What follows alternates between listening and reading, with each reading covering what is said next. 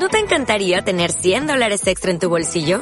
Haz que un experto bilingüe de TurboTax declare tus impuestos para el 31 de marzo y obtén 100 dólares de vuelta al instante. Porque no importa cuáles hayan sido tus logros del año pasado, TurboTax hace que cuenten. Obtén 100 dólares de vuelta y tus impuestos con 100% de precisión. Solo con Intuit TurboTax. Debes declarar para el 31 de marzo. Crédito solo aplicable al costo de la presentación federal con TurboTax Full Service. Oferta sujeta a cambios o cancelación en cualquier momento.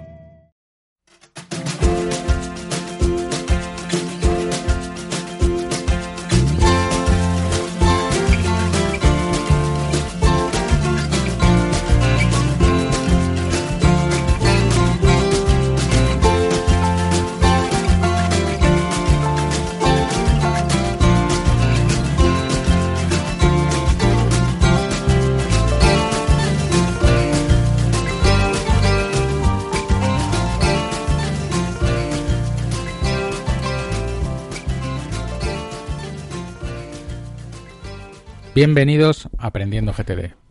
Un podcast sobre GTD, productividad y organización personal en el que os iremos contando todo lo que vamos aprendiendo. Yo soy Luis. Y yo soy Sergio. Y en este episodio vamos a responder unas dudas que nos ha enviado un oyente, Ángel Álvarez, a través de, de un audio. Pues Ángel nos envió un par de dudas en este audio. La primera de ellas tiene que ver con los contextos y con la utilidad que puedan seguir teniendo tal y como fueron concebidos por, David Allen en su libro, pues claro, han pasado ya una serie de añitos, la tecnología ha evolucionado mucho y esta es una duda pues recurrente, ¿no? que vemos en nuestra comunidad en Telegram, cuán de útiles pueden seguir siendo ¿no? esos contextos.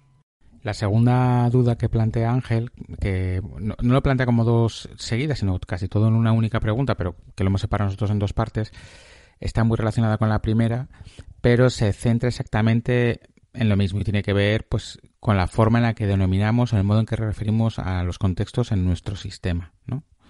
Él propone que sea algo como más abierto, así que bueno. Sí, bueno, yo, yo creo que lo primero vamos a comenzar por, por pasar el audio para que los oyentes lo puedan escuchar y, y, luego ya detrás pues debatimos y damos nuestra opinión ¿no? sobre, sobre todo esto que comenta Ángel. Perfecto. Venga, de entrada audio. Venga. Hola Luis, buenos días. Mira, te comento simplemente como un apunte, ¿vale? Para lanzaros la, para lanzaros la piedra. He estado escuchando el, el, episodio que, el episodio que grabasteis sobre los contextos y veo que hacéis bien porque cogéis exactamente la definición de David Allen del libro. Es más, además la leéis, creo que es Pablo el que la lee. Pero yo creo que a día de hoy ese tipo de contextos o esa definición de contextos ya ha quedado antigua, ha quedado anticuada.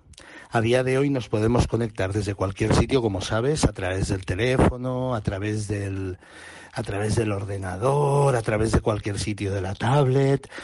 Entonces, pues contextos, por ejemplo, como en el ordenador o, o o otros dijésemos que se especificaban precisamente para una herramienta que seguramente cuando David Allen escribió el libro solamente tenía en el despacho, pues yo creo que ahora se tendrían que cambiar por cosas quizás más flexibles o situaciones que se tengan que dar que sean más cómodas.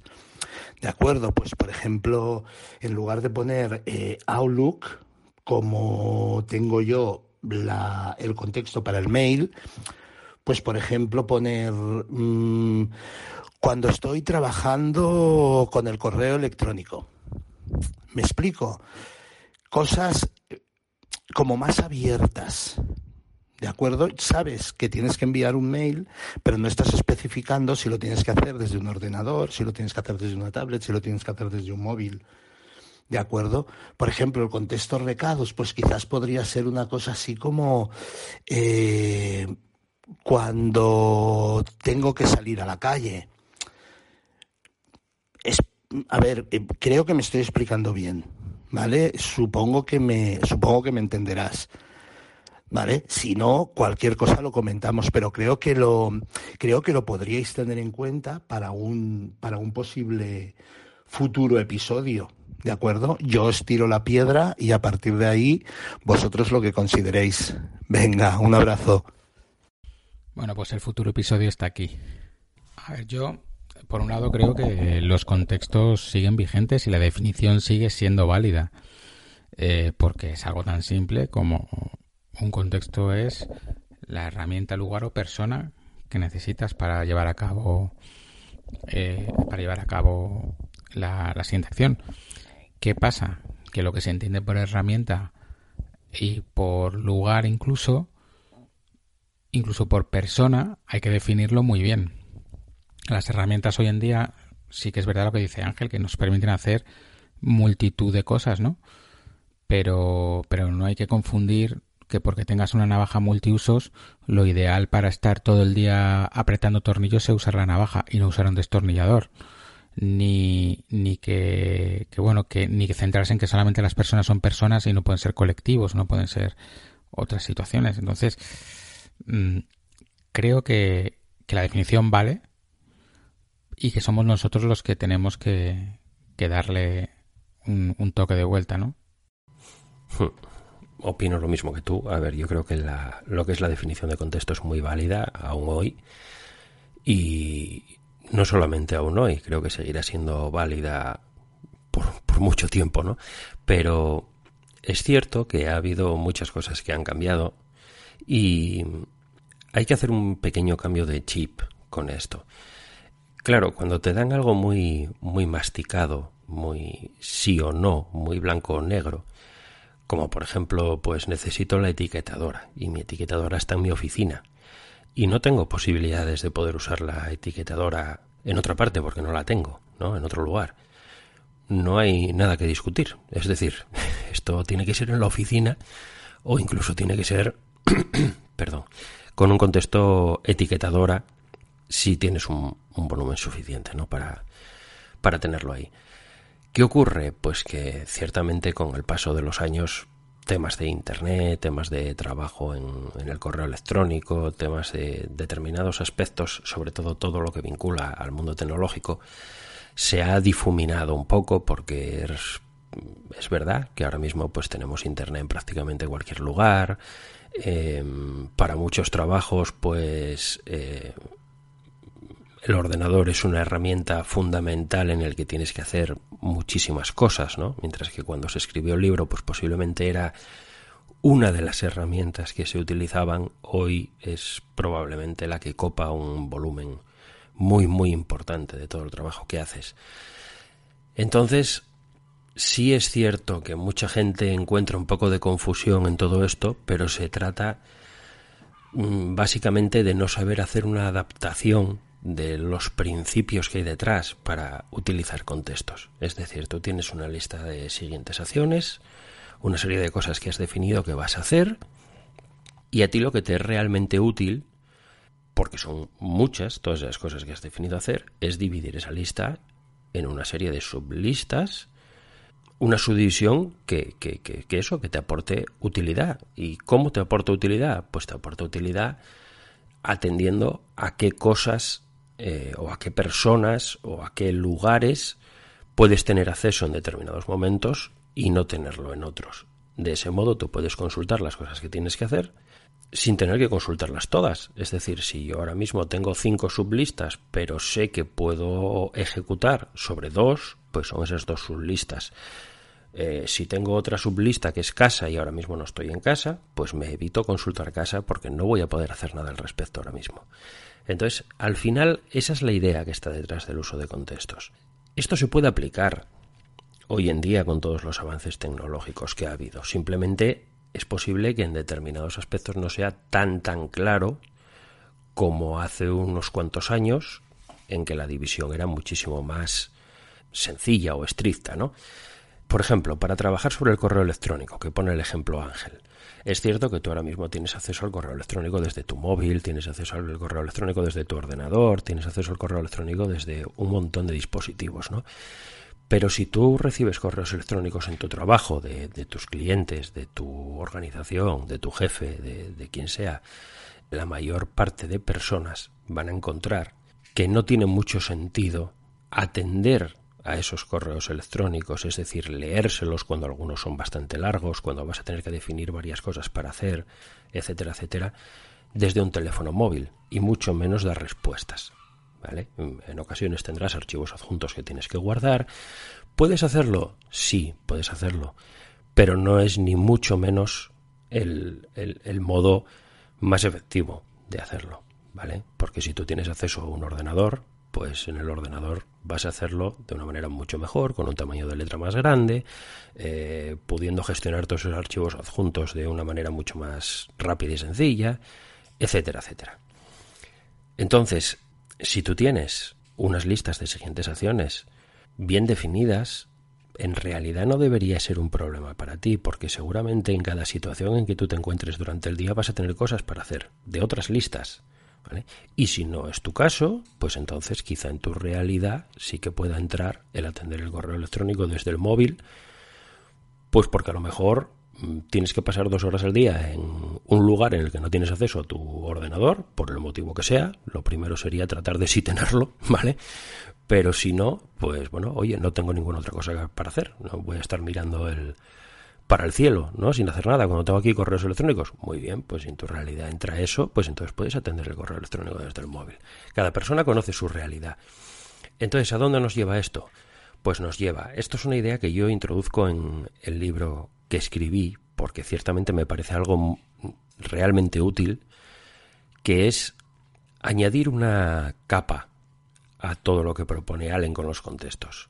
Es decir, en lugar de herramientas en lugar de personas y en lugar de ubicaciones o lugares, yo añado algo más que es lo que yo en el libro llamo escenarios, que no es más que una combinación, bueno, permitiéndote así establecer una serie de filtros más complejos, podríamos decir, que se puedan adaptar a tu, a tu realidad. Por ejemplo, el típico Em, la típica sublista de siguientes acciones de la que se habló largo y tendido, por ejemplo, en la comunidad de Telegram desde hace años, es una lista de, por poner un ejemplo, enfoque o algo similar, ¿no? De yo lo que necesito es poder concentrarme, yo lo que necesito, bueno, pues eso, eh, en función a cada persona, si está perfectamente acotado qué es lo que tú necesitas para alcanzar ese enfoque, es decir, yo necesito eh, un sitio que esté en silencio porque de lo contrario yo no puedo concentrarme. Necesito pues que se tenga una serie de variables que yo tengo perfectamente definidas y yo voy a saber identificar perfectamente cuando esa situación se dé para saber que yo voy a poder trabajar sobre esa lista, pues es una sublista de siguientes acciones tan válida como puede ser cualquier otra. Es decir, al final cumple con su misión, que es que tú puedas identificar cuándo puedes ejecutar sobre lo que tienes organizado en esa lista de manera unívoca. ¿eh? Esto es muy importante. Y, ya está. E, ese es el sentido. ¿Y cuándo no? Para no revisarla. Es un poco es un poco también el tema de ordenador, ¿no? Que se ha hablado largo y tendido, que muchas veces dicen, bueno, pues subdivides por aplicaciones. Y yo, yo lo he hecho y lo he probado y subdividir por aplicaciones tiene sentido, pero tiene sentido si se aplica lo que dice Sergio, que es un escenario. Es decir, eh, dividirlo por Word, Excel, no sé qué, no tiene ningún sentido, porque el día que te pongas en el ordenador vas a tener que revisar todo, con lo cual al final nadie te quita tu, tu única lista de ordenador. Tiene sentido si Excel es el ordenador, pero además supone que sabes que son tareas complejas que necesitas mucho tiempo y entonces el día que la revisas y tienes 20 minutos dices, es que esa me la puedo saltar. Pues esto te, está aportando, digamos, ¿no? Sí. Dividir por aplicaciones eh, pierde parte del beneficio que se busca cuando se define lo que es un contexto, ¿vale? Te facilita poder trabajar, por ejemplo, por bloques, pero de una forma muy limitada, porque si tú tienes Word pues, pues tienes Word y lo que puedes es hacer un montón de cosas, de, de, siguientes acciones que has definido en Word. Pero al final vas a necesitar la herramienta ordenador, que es lo que tú estás comentando. Al final, cada vez que tengas que hacer algo con un archivo, lo que vas a tener es que cerrar el archivo en el que estabas trabajando y guardarlo, vas a tener que abrir uno nuevo. Es decir, no dista mucho mm, de trabajar en otra aplicación. Quizá un poco en el modo mental, podríamos decir, de estoy en Word, ¿no? De, estoy con las herramientas de Word y estoy... Pero es indudable que parte de ese beneficio que se busca con los contextos se pierde al hacer esa subdivisión de ese tipo, sin duda. Entonces, mucha gente también piensa, bueno, pero si yo acabo el documento de Word y sin embargo ahora tengo que hacer otra cosa, que ahora es en el email y no sé qué, pero tengo la cabeza puesta sobre qué tengo que hacer con esto y no sé qué. Sí, perfectamente. Es decir, yo comprendo que hacer una división de siguientes acciones, por ejemplo, como es en una lista de ordenador, por aplicaciones, para según qué personas y en según qué situaciones pueden no resultar muy útil. Pero entonces se pueden buscar otras formas de, de, hacer esto, ¿no? Que es precisamente lo que decíamos, lo que comentaba de esto de los escenarios, ¿no? lo que comentabas tú también. Eh, quizá el trabajo que tú tienes que hacer es definir esa combinación de factores que para ti, con tu vida, con tu forma de trabajar, con tu forma de hacer las cosas, encaja perfectamente. Y eso no le quita validez a, a la esencia de lo que es un contexto no se la quita. Simplemente Allen hace una definición de lo que son los contextos en base a la realidad que existía en el momento en el que él escribe el libro y que quizá esto era más sencillo, más sencillo de, acotar, ¿no? Pero la validez no se ha perdido. Yo, yo por ejemplo, eh, ahora mantengo un contexto ordenador que debe tener 30 o 40 siguientes acciones pero sí que tengo uno que se llama mail, porque si cuando me pongo con mail quiero contestarlos todos de golpe y sobre todo es un, contexto que tiende a estar a cero, ¿no? Eh, y luego tengo uno de banca electrónica y otro del programa de facturación. ¿Pero por qué? Porque cuando me pongo a pagar facturas no solo necesito el ordenador, necesito también tener las facturas y necesito una ventana de tiempo y una ventana de no interrupciones para estar atendiendo a eso, porque si me equivoco puede ser gordo. Y lo mismo a la hora de hacer las facturas. No necesito solamente el ordenador, necesito solamente el ordenador y una serie de cosas que lo resumo en la aplicación de facturación que es la que uso para hacerlo. Pero que, ¿qué es eso? Realmente, aunque yo lo llame Conta Simple, que es la aplicación que yo uso, realmente tendría que ser ordenador más no sé qué, más tal, más cual, más cual. Hmm. sí, sí y es un gran ejemplo. ¿eh? Yo también tengo una lista para, para facturas que tengo que pagar, transferencias que tengo que hacer y cosas de este tipo. Y ese, por ejemplo, es un, es un trabajo que sí que se beneficia muchísimo del poder trabajar en bloque. ¿No? Porque si tú en esa lista tienes una serie de facturas para pagar, cuando te pones a pagar facturas, no tienes que estar pensando en nada. Es decir, tú has definido que esas facturas las tienes que pagar porque ya las has visto, porque ya las has revisado, porque sabes que están correctas y porque sabes que lo único que tienes que hacer es entrar en la banca por internet y hacer el pago. Entonces, eh, tú tienes ahí 10, 12, 14, 15 facturas para pagar y realmente ese sí es un aspecto en el que tú entras en la banca online, pagas una, pagas otra, pagas otra, pagas otra y en un rato te machacas todas esas facturas que tienes ahí. En ese ejemplo, pues se ve muy bien cuál puede ser el beneficio de trabajar por bloques que quizá en otro tipo de software pues a lo mejor no es tanto, ¿no? Yo, por ejemplo, tengo una lista también, pues como lo que tú comentabas, tengo una lista para imprimir. Cuando yo estoy trabajando Llego con mi ordenador a la oficina que tengo impresora. Llego ahí, yo tengo un, directorio en mi ordenador donde tengo todos esos archivos que lo que tengo que hacer con ellos es imprimirlo. Pues me lo machaco, los pongo a imprimir uno detrás de otro, uno detrás de otro, uno detrás de otro y me los quito. Pues ahí te beneficias de hacer trabajo en bloque.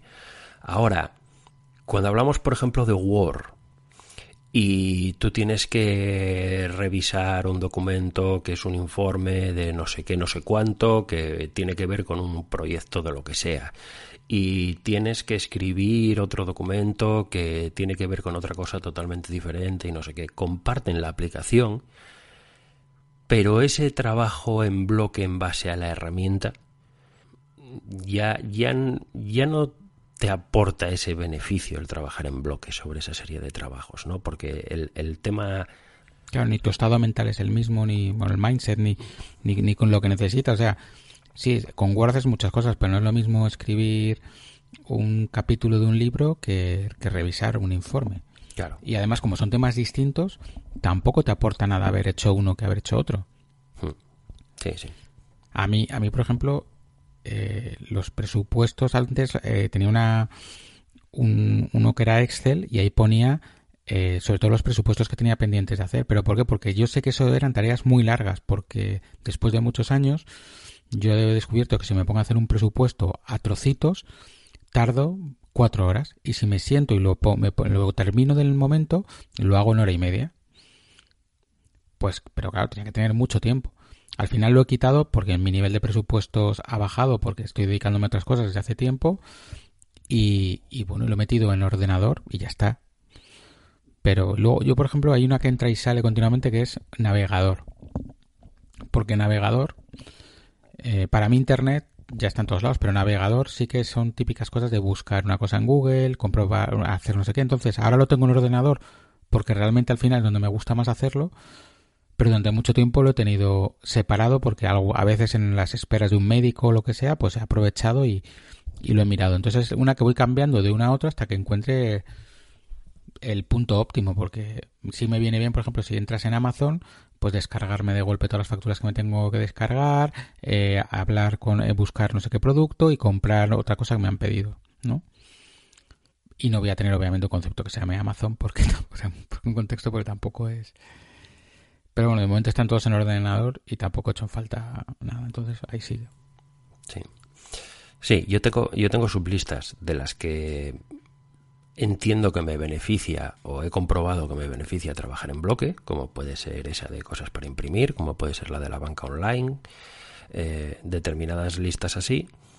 Y el resto eh, lo tengo todo en ordenador, desde hace tiempo ya. Y mi lista ordenador suele ser extensa, más extensa de lo que me gustaría. Pero he comprobado que no me aporta tenerla subdividida, es decir, cuando una subdivisión me aporta, como es el caso de la banca por Internet, la tengo. Cuando no me aporta, por el mero hecho de tener una lista más reducida, mm, no subdivido, porque al final no encuentro un, beneficio en absoluto en eso. Si tengo 35 siguientes acciones, las voy a tener que mirar igual. Si tengo dos listas en lugar de una, voy a tener que mirarme una y luego voy a tener que mirarme la otra. Incluso yo creo que es más tedioso mirar 15 listas de dos siguientes acciones cada una que una única lista de 30. Claro, por supuesto. Entonces, yo quisiera tener menos siguientes acciones en esa lista. Bueno, quisiera. Si puedo permitírmelo, las tengo. Incubo y ya se irá viendo. No me lo puedo permitir. Pues las tengo y las tengo. Y es lo que hay. Y si tengo que tener 40, tengo 40 pero tenerlas repartidas por diferentes listas cuando en realidad eso no me va a aportar absolutamente nada, lo que va a hacer es empeorar la situación para mí, porque porque voy a tener que consultarlas todas, al final es más trabajo. Entonces, pues no lo hago, yo tengo la lista de ordenador y cuando identifico una situación en la que realmente me es útil de verdad eh, tener una subdivisión, entonces la tengo, sin dudar. Bueno, eh, si quieres nos vamos a la segunda parte de la Sí, porque la, hemos tratado un poco de refilón, pero... Sí, sí, que esta se centraba más en, en esto, en cómo, en cómo enunciar las listas, en cómo llamarlas, en cómo denominarlas, ¿no? De una manera, pues como comentabas tú, más abierta. O, pues eso, eh, mi lista de recados o mi lista de lo que tengo que hacer cuando estoy en la calle. Sí, hay una cosa que, que a ver, que es que eh, lo, perdemos con la traducción del inglés al español y es, si os dais cuenta, los contextos siempre se representan con una arroba delante, ¿vale? Ese símbolo en inglés quiere decir at, en. Entonces, cuando tú ves un email y se es luis arroba aprendiendogtd.com, es luis en aprendiendogtd.com. Eso es como se lee en inglés. Claro, en, en los contextos cuando es arroba casa, realmente estás leyendo en casa. Cuando es arroba ordenador es en ordenador. Que tiene, que tiene mucho que ver con, lo que dice Ángel. Que luego tú eh, quieres hacerte más especial, meterle más prosa, o vas a vender un libro y quieres decir que hay que llamarlo en el ordenador cuando estoy sentado y las flores pasan, pues bueno, pues ya cada uno que haga lo que quiera, pero, pero realmente poner el ordenador o cuando estoy trabajando en el ordenador, para mí es lo mismo. Sí, sinceramente no. Yo creo que engordar algo cuando aporta tiene sentido y cuando no aporta, pues no lo tiene, ¿no? Entonces, para mí una lista, si una lista recados define perfectamente qué es lo que yo tengo ahí, me sobra eh, una definición de cuando estoy en la calle y no sé qué y no sé cuánto más, me sobra. Cuando tengo una lista email o en el email, me sobra también cuando estoy trabajando en Outlook, no sé qué, no sé cuánto, porque al final es, es lo mismo y lo único que estás haciendo es, pues lo que tú dices, añadir prosa a algo que realmente valor no estás aportando. Estás, lo que estás haciendo es tener listas kilométricas que yo creo que dificultan más que, más que ayudan, ¿no? Sí. Y por otro lado, pensar también, no sé, yo me acuerdo que David, David Sánchez eh, decía, oye, eh, yo tengo mi lista de ordenador en dos, ordenador más tiempo y ordenador menos tiempo. Eso sí lo puedes controlar. Hay cosas que tú sabes que tu ordenador te va a llevar mucho tiempo hacerlas, pero no le estás, no le estás metiendo en el ordenador cuando tenga una hora 001. No, pues divides por eso, porque tú al final sabes, o bueno, él también me contaba que, que tenía una, dos listas de teléfono, porque yo me lo he planteado hacer porque tengo también muchas horas de coche, entonces él tiene llamadas que puedes hacer en el coche y llamadas que tienes que hacer sentado, porque no es lo mismo que yo llame a Sergio para discutir un futuro episodio de Aprendiendo GTD o una posible cosa que vamos a hacer juntos, que a lo mejor tenemos que estar los dos sentados tomando notas y discutiendo y tirando de material que tiene su ordenador, a que yo me monte en el coche y llame a Sergio a decirle que qué tal ha ido la semana, que qué tal está su mujer, que qué tal su hijo, que qué tal el tiempo por Gijón, y él me pregunte y vayamos teniendo una, una charla normal en la que lo único que necesitamos es que la otra persona te descuelgue el teléfono y puedas tener el tiempo para hablar. Entonces, bueno, yo creo que mientras lo, lo definas, o sea, yo soy anti, anti en las siguientes acciones definir eh, proyecto Z4 realizado por cinco, o sea, todo críptico que solo lo entiendas tú me parece que no, no aporta. Pero en el tema de los contextos, yo creo que lo que hay que hacer es algo que, te recuerde el escenario, la situación o el contexto en sí, porque tú ya es tu sistema, tú ya eres mayorcito lo que pone, vamos. Sí, sí, claro. Eh, lo de las llamadas que estás comentando de David es un ejemplo magnífico para el tema de, por ejemplo, las llamadas. Oye, ¿me conviene tener más de una lista de llamadas o puedo tener una sola lista de llamadas? El tener dos listas de llamadas únicamente porque tienes muchas llamadas que hacer y la lista es extensa, pues si no existe un criterio real que te ayude a identificar cuándo revisar una lista y cuándo revisar la otra, al final no te beneficia. Pero en el ejemplo que tú acabas de poner, es un ejemplo me parece que, genial para poder ver esa diferencia ¿no? entre Llamadas que yo puedo hacer en el coche y llamadas que no puedo hacer en el coche. Pues para una persona que se pasa mucho tiempo en el coche y aprovecha ese tiempo para poder ir machacando llamadas de las que tiene ahí, es una distinción realmente buena. Entonces, hasta ahí el impacto que puede tener eh, lo que tú haces en tu día a día, eh, el cómo es tu vida sobre las listas que utilizas, ¿no? El tener por tener nunca aporta, pero el tener cuando tiene un sentido pues sí que aporta. Para ti puede tener sentido tener dos listas de casa en función a una situación u otra. Estupendamente. Hay, hay una persona, esto, esto por ejemplo es algo que no se plantea. La lista de casa, hay, yo no he visto generalmente a gente que diga, es que a mí me vendría bien tener dos listas de casa. Pues a lo mejor en alguna situación específica a una persona le puede ser muy útil tener dos listas de casa, pues una lista de casa para cuando está ella sola allí y otra para cuando está en su mujer y los niños y no sé qué y no sé cuánto más, porque a lo mejor en ese momento hay cosas que no puede hacer y sin embargo cuando está solo sí. Entonces, si esa lista de casa tiene un volumen suficiente para que a ti te resulte interesante dividirla y te encuentras con que hay determinadas cosas que cuando tú estás solo o sola en casa puedes hacer con facilidad y sin embargo que esté tu pareja, que estén los niños, que esté todo esto, te dificulta, pues ahí tienes un, modo de subdividir esa lista de casa que para ti resulta útil. No se trata de dividir por dividir, se trata de que resulte útil, ¿no?